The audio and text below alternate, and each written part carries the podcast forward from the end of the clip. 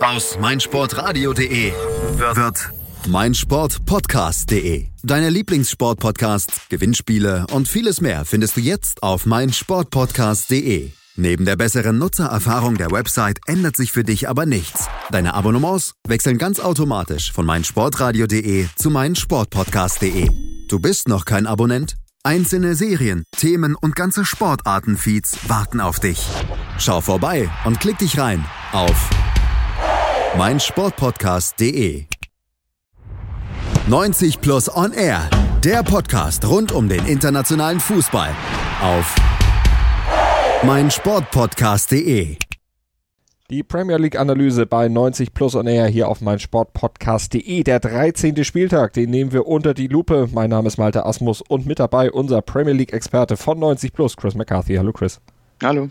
Das Duell zwischen Tottenham und Chelsea, das haben wir ja schon einzeln in der Analyse gewürdigt. Hier am Wochenende Julius Eid und Manuel Behlert haben sich um das 3 zu 1 von Tottenham über Chelsea gekümmert und damit steht ja auch fest, von diesen drei Mannschaften, die nach zwölf Spieltagen ohne Niederlage an der Spitze der Tabelle standen, sind nur noch zwei übrig geblieben. Chelsea also raus aus diesem Triumvirat, aber City und Liverpool noch drin und um die beiden Mannschaften geht's heute dann auch in unserem ausführlicheren Analyseteil. Zu Liverpool kommen wir gleich vorher. Erstmal Arsenal. Die waren zu Gast bei Bournemouth und haben dort mit 2 zu 1 gewonnen. Und zwar ohne Mesut Özil. Und warum Özil nicht spielte, das erklärt euch jetzt Unai Emery. We thought uh, how, how we can be better in the in the matches today with uh, very demanding matches with physically also in the intensity for for them against us and, and we decided uh, but uh, every player they are important every players also today we try with three central back. Like some moment in this season, we we work it uh, like like today, and it's another possibility also for for uh, improve or for for find our best performance uh, in the squad. Dreierkette war also das, auf was Unai Emery Wert legte, Chris. Es ging um Intensität, es ging um Kampf. Da war Mesut Özil nicht der richtige Mann. Ja, so ungefähr, ähm, aber auch alleine von der Ausrichtung her wahrscheinlich. Ähm, ich muss sagen, mir hat die, die Aufstellung sehr gut gefallen. Ähm, wir haben schon des Öfteren über Bournemouth gesprochen. Gerade zu Hause ein sehr, sehr unangenehmer Gegner, sehr intensiv. Ähm, gerade in der Anfangsphase versucht Bournemouth auf die Gegner zu überrennen. Das hat ja auch gegen United vor kurzem fast geklappt. Und deswegen dann auch die Dreierkette bei Arsenal, um ein bisschen mehr defensive Stabilität zu bekommen. Und auch im Mittelfeld ähm, kein Ösel, weil ich glaube, er wollte da ein bisschen mehr auch auf die Intensität drauf eingehen. Und ähm, ja, ein Mikitarian, ein Iwobi haben für ihn da besser gepasst, weil Ösel eher dieser Freigeist ist, eher dieser Kreativspieler. Und ähm, für Kreativität war bei Emery anscheinend keinen Platz gegen, gegen so eine Mannschaft wie Bournemouth. Ist aber kein Statement gegen Özil insgesamt, ist nur eine taktische Überlegung dann für solche Gegner? Das denke ich schon, ja. Und ähm, das ist auch etwas, was mir sehr bei Emery imponiert. Er nimmt keine Rücksicht auf Namen. Er stellt seine Mannschaft ähm, immer gemäß dem Gegner ein und im Sinne dem, äh, des Erfolgs der Mannschaft. Und wenn dann ein Ösil mal in dieser taktischen Variante keinen Platz hat, dann sitzt er eben auf der Bank. Äh, selbes gilt mal für einen Aubameyang. Und ähm, das ist auch die richtige Herangehensweise. Nur musst du dann natürlich auch äh, gut deine Spieler managen können. Aber ich denke mal, ein Spieler der Klasse Özils, der, der wird wieder in die Mannschaft finden. Und ich kann mir schon gut vorstellen, dass er bereits nächste Woche gegen Tottenham wieder in der Startelf steht. Dann ist natürlich auch wieder andere Tugend gefragt. Aber lass uns auf dieses Spiel gegen Bournemouth gucken. Ging ja erstmal gar nicht so gut los für Arsenal. Man sah, wo Bournemouth letztlich die Stärken hatte. Und die jubelten auch schon mal nach acht Minuten. Ja, genau, das war wie erwartet, dass Bournemouth ähm, ab der ersten Minute Vollgas gibt, versucht, e, den Gegner, egal wie er heißt, da äh, ein bisschen einzuschüchtern. Ähm, ging rasant los für die Cherries. Nach acht Minuten, wie du sagst, äh, bereits ein Tor durch David Brooks, aber er stand tatsächlich knapp im Abseits. Wenige Minuten später gab es sogar noch einen Pfostentreffer von, von Torreira bei Arsenal und dann hatte man so das Gefühl, diese erste Anfangsphase, die man erwartet hatte, diesen Ansturm von Bournemouth, den hatte Arsenal so ein bisschen überstanden und dann gewann Arsenal immer mehr die Kontrolle über die Partie. So sieht es dann auch aus oder sah es dann auch aus. Äh, Arsenal dann mit mehr Spielanteilen, mit Kontrolle, aber nicht besonders schön gespielt und das 1 zu 0 für Arsenal, das fiel dann auch unter tatkräftiger Mithilfe von einem Gegner, von einem Mann von Bournemouth. Genau. Ähm, ja, Arsenal konnte nicht so viele Akzente nach vorne setzen in dieser Phase. Man hatte sich ein bisschen bemüht, so ähm, die, die Spielanteile zu sichern, ohne jetzt große Akzente zu setzen und dann aus dem Nichts quasi äh, Flanke Kolasinac und äh, Jefferson Lerma mit dem Eigentor. Ein sehr sehenswerter mhm. Treffer, wenn er dann in die richtige, ins richtige Tor gegangen wäre. Im Stile eines Torjägers springt er in den Ball und buxiert den Ball mit dem Spann am Torwart, am völlig verdutzten Torwart vorbei ins eigene Netz. Wollte natürlich neben das Tor klären, aber ist auch sehr ungestüm da reingesprungen. Ja, es war sehr unglücklich, aber ich denke wirklich, er wollte ihn wahrscheinlich sogar ins Seiten ausklären mit dem Vollspann und äh, er erwischt ihn dann einfach schlecht, beziehungsweise nicht so, wie er sich das vorgestellt hatte. Und ja, einfach eine sehr, sehr unglückliche Aktion und das nächste Mal wird er wahrscheinlich da ein bisschen bedachter reingehen. Arsenal also in Führung und sie hätten auch noch erhöhen können, kurz vor der Pause in der Nachspielzeit der ersten Halbzeit, wenn sie im Strafraum etwas ja, konsequenter zu Werke gegangen wären und nicht so viel auf Spitze Hacke 1, 2, 3 Wert gelegt hätten. Genau, da wurden wieder Erinnerungen an den alten Wenger Ball äh, von Arsenal wach, als man des Öfteren mal äh, verpasste, die Entscheidung zu besorgen, indem man dann im gegnerischen Strafraum wirklich in Schönheit äh, ja, fast schon sterbt, äh, sterbt, stirbt, stirbt, jetzt haben wir es. und ähm, so ist es dann passiert, dass der Ball vertändelt wurde und äh, Bournemouth dann diese gezielten Gegenangriffe, die können sie, toller Konter mhm. über Brooks mal wieder und ein sehenswerter Abschluss von King und somit erneut keine Halbzeitführung für Arsenal in dieser Saison. Das gab es tatsächlich in dieser Halbzeit oder in dieser Halbserie bisher noch überhaupt nicht. Das große Problem von Arsenal, das große Problem aber auch, solche Konter dann eben nicht verteidigen zu können. Ja, das ist es und das wollte man eigentlich vermeiden durch diese äh, taktische Ausrichtung und man muss auch fairerweise sagen, Bournemouth hatte sehr wenig Chancen und das war einer dieser wenigen Gelegenheiten, wo man wirklich ähm, durchbrechen konnte und das lag auch daran, dass Arsenal sehr weit aufgerückt war und ein bisschen naiv agierte, aber insgesamt muss man fairerweise sagen, dass dieses taktische Konzept in Maries auf jeden Fall aufging. Und es ging dann in der zweiten Hälfte auch auf, weil Arsenal das Spiel dann wieder kontrollierte und letztlich auch ja, konditionsstärker war. Genau, und das ist auch eine Änderung, die man durch Emery erkannt hat bei Arsenal. Ähm, die Gunners haben viel mehr Luft. Ähm, sie laufen weitaus mehr als unter Wenger in den letzten Jahren und das zahlt sich dann auch gegen eine Mannschaft wie Bournemouth aus, die sehr viel Wert auf Sprints legt. Da ist sehr viel Intensität dabei und man merkt bei Bournemouth des Öfteren, in der zweiten Halbzeit äh, schwinden dann allmählich die Kräfte und so nahm Arsenal wirklich komplett das Heft in die Hand. Ähm, das 2 zu 1 dann äh, durch Aubameyang in der 67. Minute war dann die Konsequenz. Ein toll herausgespielter Angriff über Mikitarian und I Iwobi, ähm, damit dem Ball in die Schnittstelle wieder Kolasinac mit der Vorarbeit und Aubameyang äh, quasi einfach nur abgestaubt ins fast leere Tor. Also ein toll herausgespielter Angriff der Gunners, muss man wirklich sagen. Aubameyang stand da, wo ein Torjäger zu stehen hat und bringt dann diesen Sieg unter Dach und Fach, der allerdings ja so in der Schlussphase doch noch so ein bisschen ins Wanken geriet, weil Bournemouth dann doch noch mal, na nicht die zweite Luft kriegte, aber zumindest noch zur Schlussoffensive noch mal was, was versuchte ja, wie gesagt, Arsenal hatte die Kontrolle und dann hat man so ein bisschen verpasst, diesen, diesen Moment da, das 3 zu 1 zu besorgen und dann konzentriert man sich dann doch auf die Defensive. Es ging doch mal gut, ähm, Bournemouth rannte noch mal an, traf sogar noch mal den Pfosten durch Lerma, da hätte da alles gut machen können, aber es blieben ehrlich gesagt die Chancen auch wirklich aus und daher muss man wirklich den Hut ziehen. Ähm, ein sehr, eine sehr reife Leistung von Arsenal, ein sehr schweres Auswärtsspiel bei Bournemouth und ähm, eine gute taktische Einstellung von Emery. Und nach drei Remis in Folge für Arsenal damit wieder ein Sieg. Die Gunners stehen jetzt bei 27 Punkten auf Platz 5 in der Tabelle. Fünf Punkte Vorsprung vor dem sechsten, vor Everton.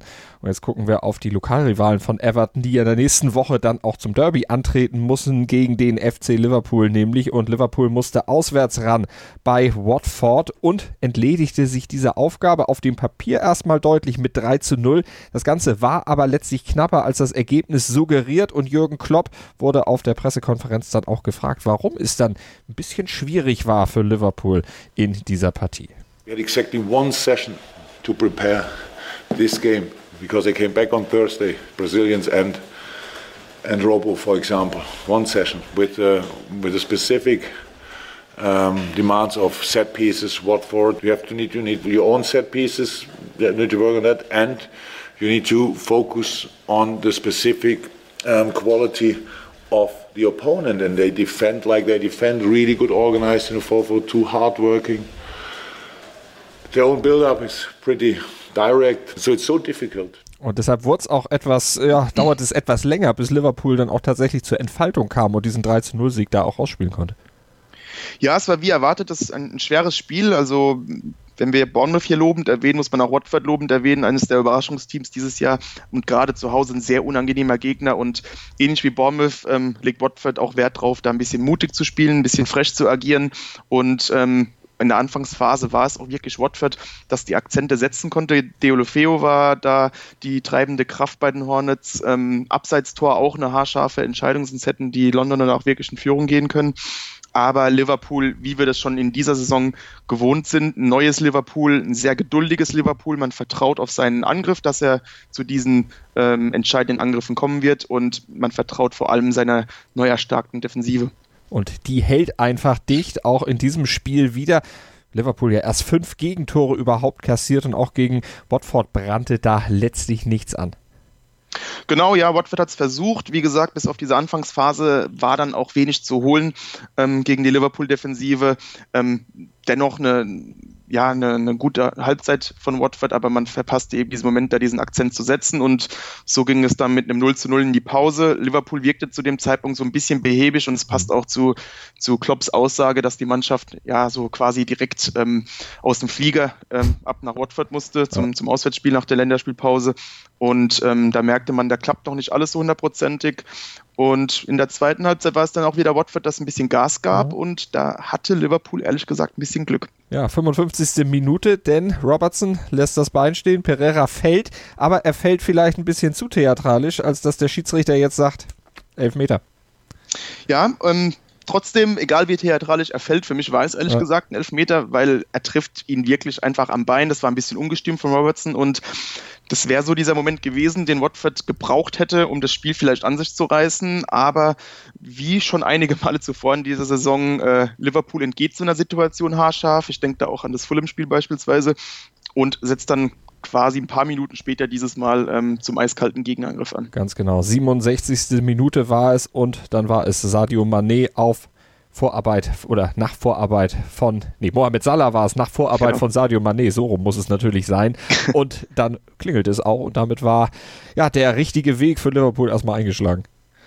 Genau, da war man eben eiskalt. Ähm, man setzt dann alles auf diese Chancen, dass man die dann auch ähm, quasi verwandelt und äh, Salah mit der Direktabnahme irgendwie auch etwas glücklich. Ich glaube nicht, dass er den Ball genau so erwischen wollte. Er tunnelt dann ähm, Foster im Tor von Watford und ich glaube, der war gar nicht darauf so vorbereitet. Und dann noch steht es dann natürlich 1 zu 0 und man hat dann einfach gesehen, dann ähm, begannen die, die Köpfe der Hornets wirklich zu hängen. Ab diesem Moment war das Spiel auch irgendwie dann auch erledigt. Die Hornets hatten noch Success eingewechselt, aber der sollte selbigen nicht mehr bringen, denn 75. Minute, Trent Alexander-Arnold, schöner Freistoß. Ja, die kann er schießen, das haben wir schon öfter mal gesehen, unter anderem in der Champions League letztes Jahr gegen Hoffenheim, ein toll geschossener Freistoß und das war dann wirklich auch die, die Vorentscheidung später. Ähm, ja, ich glaube in der 90. knapp war es, äh, Firmino dann sogar noch mit, der, mit dem 3 mhm. zu 0 äh, aus Sicht von Watford. Sehr bitteres Ergebnis. Ähm, es sieht deutlich klarer aus, als das Spiel wirklich war. Aber es, man muss solche Spiele, wir haben es öfter schon gesagt, solche Spiele dann eben auch gewinnen und man muss sie dann eigentlich auch deutlich gewinnen. Das ist eine sehr, sehr reife Leistung der Liverpooler auf jeden Fall gewesen und ja, das lässt hoffen für die nächsten Wochen. Der Startrekord bei Liverpool auf jeden Fall ja jetzt auf Seiten von Jürgen Klopp. Ja, absolut. Und wir reden irgendwie jede Woche darüber, dass das mal wieder so ein Spiel war, das man vielleicht in der Vorsaison nicht gewonnen hätte. Ja. Und diese Spiele häufen sich. Auf der einen Seite denkt man sich, ja, wann, wann kommt denn endlich wieder dieses Feuerwerk, das Liverpool zünden kann? Auf der anderen Seite muss man auch einfach wirklich ähm, sehr stolz auf die Leistungen sein und man muss auch wirklich äh, den Hut ziehen vor Liverpool, dass man diese Spiele alle so konsequent auch gewinnt. Das ist extrem effizient und wie wir es schon öfter mal the thematisiert hatten, Liverpool verzichtet auf diese Intensität, auf diesen Hurra-Fußball und spielt einfach mit, mit mehr Bedacht, äh, kräfteschonender und pragmatischer und das könnte sich dann im Laufe einer ganz langen Saison wirklich auszahlen. Aktuell liegen sie auf Platz 2 in der Tabelle, 33 Punkte, zwei Punkte hinter Manchester City und die haben am Wochenende auch wieder klar gewonnen. Auswärts bei West Ham 4 zu 0 hat sich Manchester City da den Sieg geholt, aber Pep Guardiola war auch nicht so ganz zufrieden, weil man hätte auch durchaus noch höher gewinnen können. Wir hören mal in sein Statement rein, hat ähnliches äh, zu bemängeln wie Jürgen Klopp, beziehungsweise ähnliche Gründe dafür anzuführen wie Jürgen Klopp. And you come back immediately just one training session and travel away against West Ham and they have quality. But the four goals were fantastic. The result is incredible. After international break we know Madrid lose away Bayern Munich draw at home United was not able to win at home so it's complicated always after international break. Always is so difficult. And that's why I give a lot of credit that knowing we have to be better but we'll do it. I know because we will do it for a long time ago and, and we'll do it again. Und vor allen Dingen gegen West Ham hat es ja auch so gereicht. Ja, hat's. Ähm, obwohl ich auf dem Papier wirklich dachte, das könnte einen Stolperstein geben für City, gerade aus den Gründen, die Guardiola gerade nannte und auch weil West Ham äh, zuletzt wirklich verbessert war, gerade zu Hause. Aber bereits nach 19 Minuten war das Ding quasi gegessen. Da stand schon 2 zu 0. Erst David Silva mal wieder mit einem Tor und ähm, dann noch Sterling, der legte drauf zum 2 zu 0 nach Vorarbeit von Sané. Und da hatte man eigentlich das Gefühl, das Spiel ist schon gegessen war schon gegessen. Aber dann haben sie ein bisschen zurückgeschaltet, haben sich ein bisschen zurückgenommen oder wie hast du es, wie würdest du es einschätzen? War das eine bewusste Entscheidung oder war es wirklich auch der Länderspielpause geschuldet, dass vielleicht auch die Kraft so ein bisschen weg war? Ähm, beides und ich glaube, es war eine bewusste Entscheidung der Spieler, denn ich glaube, Guardiola war damit gar nicht zufrieden, dass die Spieler da ein, zwei Gänge rausnahmen. Ähm, man hat wahrscheinlich dann auch schon auf die Champions League geschielt, die, die Kräfte zu sparen und da nahm man dann wirklich so ein bisschen die letzte Konsequenz raus und da hofften die West, die, die, die Hammers nochmal ein bisschen ranzukommen. Man nahm nochmal den ganzen Mut zusammen, wollte sich wehren, wollte offensiv agieren. Da muss man auch wirklich Respekt zollen vor, vor Pellegrini und vor West Ham, dass man da wirklich mutig mitmachen wollte. Und da war West Ham auch das ein oder andere Mal wirklich kurz vom Anschlusstreffer. Mhm. Ähm, die Chancen wurden nachläss äh, nachlässig vergeben und ähm, dann war es dann wirklich City, die merkten, okay, West Ham kommt nochmal ran, dann legen wir nochmal einen Zahn zu und man hatte das Gefühl, City kann einfach auf Knopfdruck nochmal das Spiel äh, ja, quasi entscheiden und nochmal die Dominanz nochmal ein paar, paar Nummern zulegen. Ja, und da war es auch Leroy Sané, der dann eben noch zweimal zuschlug.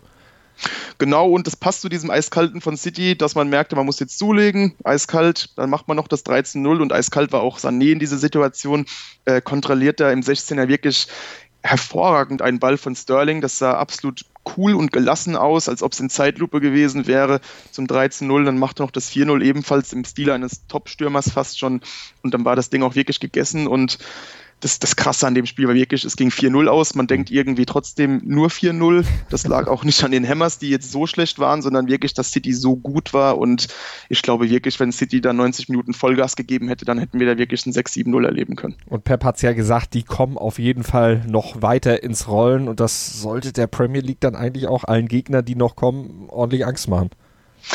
Genau, und dann muss man nochmal auf die Aufstellung gucken und sieht, dass da ein De Bruyne gar nicht dabei war. Also das ist schon sehr beängstigend, was da bei, bei Manchester City momentan passiert. Und ähm, wir hatten das ebenfalls in, der, in dem Zwischencheck ähm, kürzlich hier ähm, beim meinsportpodcast.de mal angesprochen ja, Liverpool und Man City sind momentan die Top-Favoriten, aber ich glaube wirklich, dass City sich dann in den nächsten Wochen absetzen wird.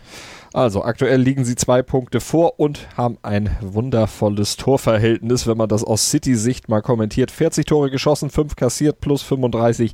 Da gibt es eigentlich nicht wirklich viel zu meckern. Und viel zu meckern gibt es auch nicht am Einstand von Claudio Ranieri bei Fulham. Und der ist gleich Thema bei uns hier bei 90 Plus on Air, der Premier League-Analyse auf meinsportpodcast.de. Dann gibt es nämlich noch die 90 Plus Awards. 100% Sport. Jederzeit auf Abruf. Auf meinsportpodcast.de. Calcius Jamo Neu. Der Serie A Talk. Jede Woche neu.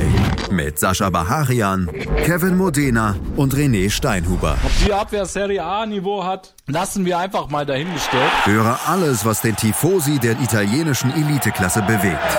Auf meinsportpodcast.de. Wir schreiten zur Vergabe der 90 Plus Awards hier bei 90 Plus on Air auf meinsportpodcast.de und wir schauen auf das Duell zwischen Fulham und Southampton. Fulham, die stehen auf Platz 20 in der Liga, also sind Tabellenletzter, aber haben wir jetzt einen neuen Trainer, Claudio Ranieri und der kriegt den Ranieri Effect Award, äh, Effect Award. Chris, den hat er sich selber, ja, natürlich verdient, aber der trägt auch einfach seinen Namen aus einem ganz besonderen Grund. Genau, da schielt man mal gerne zurück an die sensationelle Meisterschaft von Leicester, als man total unerwartet ja, den, den Titel holte und die, die Hauptgründe, warum man damals den Titel holte, waren wirklich diese außergewöhnlich gut organisierte Defensive, diese konsequente Defensive, auch diese mannschaftliche Geschlossenheit und Stabilität und vor allem auch dieses schnelle, zielorientierte Angriffsspiel, meist über Konter. Und nur zwei Tage hatte Ranieri jetzt Zeit, mit dem vollen Kader zu arbeiten und schon konnte man diese Tugenden da im Ansatz erkennen. Ähm, gegen Southampton gewann man dann 3 zu 2 und man erkannte, Fulham war deutlich organisierter, mhm. viel stabiler, ähm, wirkte jetzt schon ein Tick selbstbewusster und vor allem, was, was Fulham wirklich zugute kam, ist, dass man endlich mal zielorientierter, pragmatischer Fußball spielte.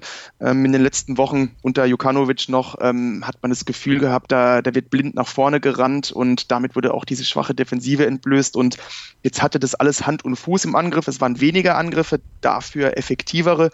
Und all das sind wirklich schon, schon Tugenden, glaube ich, die, die durch Ranieri der Mannschaft bereits jetzt schon eingeimpft wurden. Aber der Tinkerman, wie sie ihn in England nennen, der drückt trotzdem so ein bisschen auf die Euphoriebremse. It's a little step because uh, it's not easy. It's not easy job for everybody. But I believe, I believe until the end. I'll ask, I ask to the players to fight until the end. Uh, we played a good match, but we considered too many chances to the opponent, and we had to improve a lot. We had to work hard to improve tactically. Aber es war ja auch ein Spiel gegen einen direkten Kontrahenten, Southampton nämlich, und deshalb hat Fulham jetzt im Abstiegskampf eben mit acht Punkten auch wieder Fahrt aufgenommen und Tuchfühlung natürlich hergestellt zu den anderen auf den Abstiegsplätzen. Und das rettende Ufer ist ja auch nur ein Punkt entfernt. Und auf diesem rettenden Ufer, da sitzt momentan noch Crystal Palace und die haben auch einen Punkt geholt. Und die haben letztlich das umgesetzt, was äh, Pep Guardiola ja vorhin dann auch gesagt hat. Äh, Länderspielpause, da sind einige große Mannschaften in Europa so ein bisschen in ins Stolpern gekommen. Unter anderem, und das wird Pep und die Citizens natürlich freuen, der große Lokalrivale Manchester United. Und die haben zu Hause gegen Crystal Palace gespielt, haben nur 0 zu 0 gespielt. Und damit hat sich Crystal Palace den Der Schein trügt Award verdient. Genau, denn wenn man jetzt auf die Bilanz von Crystal Palace schaut, dann hat man nur zwei Punkte aus den letzten fünf Spielen geholt, aber ähm, das waren wirklich absolute Horrorwochen für die Eagles, Everton, Arsenal, Chelsea, Tottenham und jetzt Man United. Ähm, da sind zwei Punkte aus Sicht der Londoner wirklich zu verschmerzen, ähm, zumal das wirklich auch sehr solide Leistungen waren. Auch gegen Man United war Palace taktisch sehr klug. Ähm, man setzte gezielt auf Konter und die waren auch wirklich sehr gefährlich. Äh, die Verteidigung wirkte sehr konsequent und stabil. Und ähm, deswegen denke ich, dass Crystal Palace, obwohl man wirklich nur diese zwei Punkte geholt hat, zuletzt äh, sehr gestärkt aus dieser Phase kommen wird, mit, mit Selbstbewusstsein. Man hat gute Leistungen ähm, abgeliefert und die Punkte, die Crystal Palace eingeplant hat, die müssen, müssen eben jetzt geholt werden, eben gegen diese Kaliber wie Burnley, Brighton und Co. Also Crystal Palace vielleicht viel besser in Form, als man vermutet werden wir natürlich in den nächsten Wochen mal überprüfen und wir gucken jetzt nach Huddersfield. Die waren bei den Wolverhampton Wanderers zu Gast und haben, man höre und staune, mit 2 zu 0 da gewonnen, dank der personifizierten Hoffnung.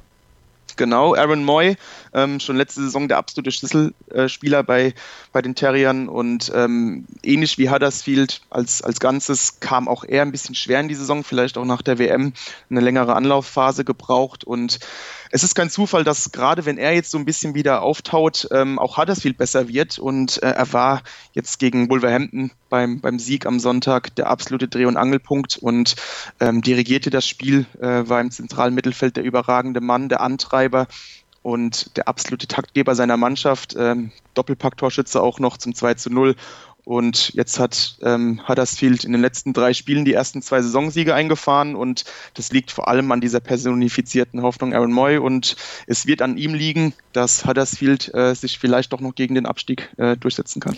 Und wie sich das für Huddersfield in der Tabelle ausgewirkt hat, da gucken wir gleich drauf vorher die übrigen Ergebnisse des 13. Spieltags in der Premier League. Und da gab es ganz aktuell von gestern Abend noch den 2 zu 1 Sieg von Newcastle United in Burnley zu vermelden. Außerdem trennten sich Brighton und Leicester 1 zu 1. Everton schlug Cardiff mit 1 zu 0. Und das wirkt sich dann wie folgt auf die Tabelle aus. Manchester City 35 Punkte, Erster, zwei Punkte vor Liverpool. Die wiederum liegen drei Punkte vor dem neuen Dritten vor Tottenham. Chelsea nach der Niederlage gegen Tottenham auf Platz 4 abgerutscht mit 28 Punkten und dahinter lauert mit einem Punkt Rückstand schon der FC Arsenal auf Platz 5. Die Lücke zum Sechsten zu Everton beträgt bereits fünf Punkte und im Abstiegskampf, da geht es sehr, sehr eng zu. Platz 15 Huddersfield 10 Punkte, 16 Crystal Palace, 17 Burnley, die haben genauso wie Crystal Palace 9 Punkte und die drei letzten 18, 19 und 20 Southampton, Cardiff und Fulham, die haben jeweils 8 Punkte. Also eine ganz enge Kiste da unten im Abstiegskampf in der Premier League und am nächsten Wochenende geht es ja dann auch schon weiter am 1. Dezember Wochenende mit vor allem dem Duell zwischen Arsenal und Tottenham. Ein Derby der Extraklasse, ein Derby Dritter gegen Fünfter. Und das werden wir natürlich dann auch in einer ausführlichen Analyse hier bei 90 Plus on Air auf meinsportpodcast.de würdigen. Am Wochenende, kurz nach Abpfiff der Partie, am Sonntag gibt es dann von uns die Analyse auf die Ohren hier bei uns als Podcast auf meinsportpodcast.de. Abonniert einfach den 90 Plus Feed bei uns auf der Webseite oder bei iTunes, dann seid ihr immer aktuell versorgt mit allen wichtigen Ereignissen vom internationalen Fußball, allen wichtigen Analysen und verpasst überhaupt nichts aus England. Da sind wir dann in der nächsten Woche auch wieder mit unserer Premier League Analyse am Montag für euch da. Das war's für heute von Chris McCarthy und Malte Asmus hier auf meinsportpodcast.de. Vielen Dank fürs Zuhören. 90 Plus On Air, der Podcast rund um den internationalen Fußball auf mein Sportpodcast.de. Sport für die Ohren. In deinem Podcatcher und auf mein Sportpodcast.de.